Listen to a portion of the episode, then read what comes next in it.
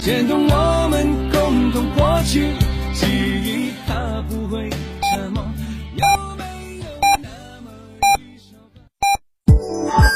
？FM 九九八提醒您，现在是北京时间十六点整。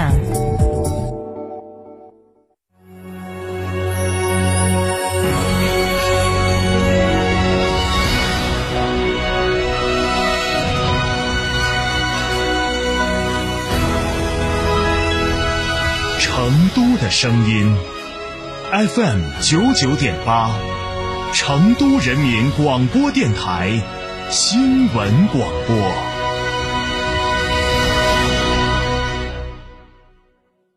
光临天成餐厅，这里为品牌提供经典广播电视新媒体做法有品牌宣传、软性植入、专属定制活动执行，独家代理成都电视台全频道频率以及看度 APP 广告业务。天成传媒层出不穷，合作热线八四三三六九五五。长城炮全地形越野大皮卡惊奇上市，十六点九八万起，无惧艰险路况，让越野更轻松。更享发动机变速器，四年十万公里超长质保。详询零二八六三三个五九三九三，卖皮卡到嘉诚。从别墅到别墅生活，山顶为您想的更多。山顶装饰十四年专注高端整装定制，微信预约五个 V 九四六五个 V 九四六，电话预约八幺七幺六六六七八幺七幺六六六七。在成都有别墅的地方就有山顶装饰。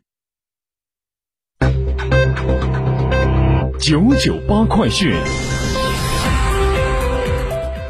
北京时间十六点零一分，这里是成都人民广播电台新闻广播，一起来关注本时段九九八快讯。本地新闻，据成都发布消息，工业生产关系国计民生。七月二十九号晚，两辆货车从位于成都崇州的全友家私厂房出发，驶向成华区，将一千二百四十三张床垫送进了十九家正在坚持闭环生产的成华区工业企业。近期，成华区内有超五十家企业开展闭环生产，部分员工留在工厂避免流动，并继续完成生产任务。为了保障留厂员工及企业的需求，成都市区两级经信系统收集并调协调解决闭环生产企业物资、用电、用水等问题。床垫正是成华区企业提出的诉求之一，员工的住宿问题急需解决，要在短时间内采购大批床垫，希望能让留厂员工住得更加的舒适。日前举行的成都市委工作会议指出，要创新常态化疫情防控下经济发展模式，强化产业链供应链保障，努力把疫情对经济社会发展影响控制在最小范围。疫情要防住，经济要稳住，发展要安全。闭环生产模式也被称为防疫泡泡，是北京奥运会成功经验。这种方式能最大程度减少疫情对工业企业的影响，统筹防疫生产两不误。一千二百四十三张床垫不仅仅是成华区闭环生产企业的需求，统筹好疫情防控和经济社会发展，创新常态化疫情防控下经济发展模式，考验着城市发展，也助力成都工业加速发展。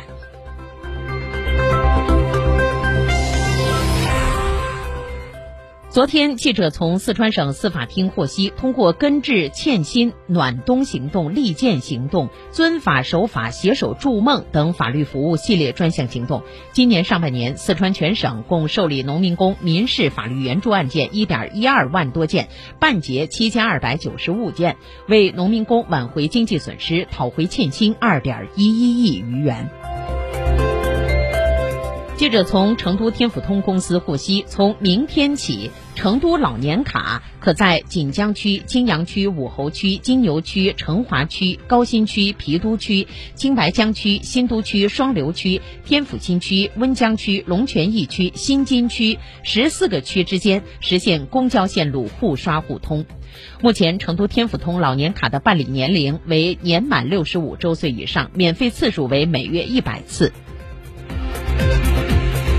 国内方面消息，空军航空开放活动暨长春航空展新闻发布会今天在北京举行。中国空军新闻发言人申进科大校在会上发布消息称，中国新一代空中加油机运油二零投入新时代，练兵备战。申进科表示，空军运油二零和歼幺六战机目前已。已在近日开展海上方向空中加油训练，提高了实战化训练水平。空军按照空天一体、攻防兼备的战略目标，高新武器装备成体系发展，一系列新型战机投入新时代练兵备战。申进科说，运油二零是中国新一代空中加油装备，可以有效增强航空兵远程机动能力，并可担负与运二零相同的空中投送任务。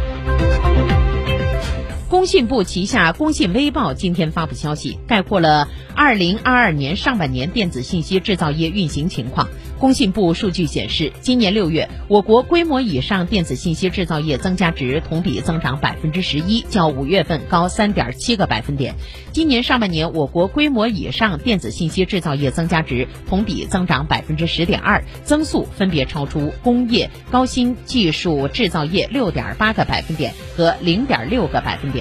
具体到主要的产品当中，二零二二年上半年，我国手机产量七点四四亿台，同比下降百分之二点七。其中，智能手机产量五点七六亿台，同比下降百分之一点八；微型计算机设备产量二点一二亿台，同比下降百分之五；集成电路产量一千六百六十一亿块，同比下降百分之六点三。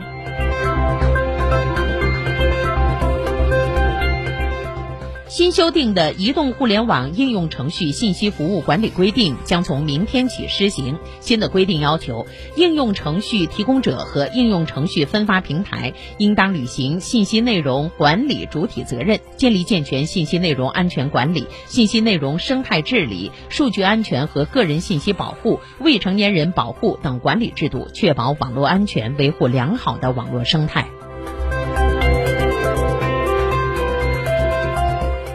财政部住建部发布相关通知，自八月一号起施行完善建设工程价款结算有关办法。通知明确，提高建设工程进度款支付比例。政府机关、事业单位、国有企业建设工程进度款支付应不低于已完成工程价款的百分之八十。同时，在确保不超出工程总概预算以及工程决结算工作顺利开展前提之下，除按合同约定保留不超过工程价款百分总额百分之三的质量保证金外，进度款支付比例可由发承包双方根据项目实际情况自行确定。来看国际方面新闻。环球网快讯：美国众议院议长办公室官网公布了佩洛西亚洲之行行程，称佩洛西率领一个国会代表团访问印度太平洋地区，包括访问新加坡、马来西亚、韩国和日本。声明全文没有提及台湾地区。声明称，此行将会重点关注亚太地区的共同安全、经济伙伴关系和民主治理。据新华社报道，美国白宫，美国白宫总统医生凯文·奥康纳七月三十号说，总统拜登当天新冠病毒检测结果再次呈现阳性，拜登没有再次出现感染症状，感觉良好，目前不用恢复治疗，但需要继续观察并重新进入隔离。拜登二十一号首次确诊感染新冠病毒，出现了流鼻涕、嗓子痛、疲劳等症状。隔离期间，他持续服用治疗新冠感染的抗病毒口服药物。二十七号，拜登新冠病毒检测结果为阴性，随后结束隔离。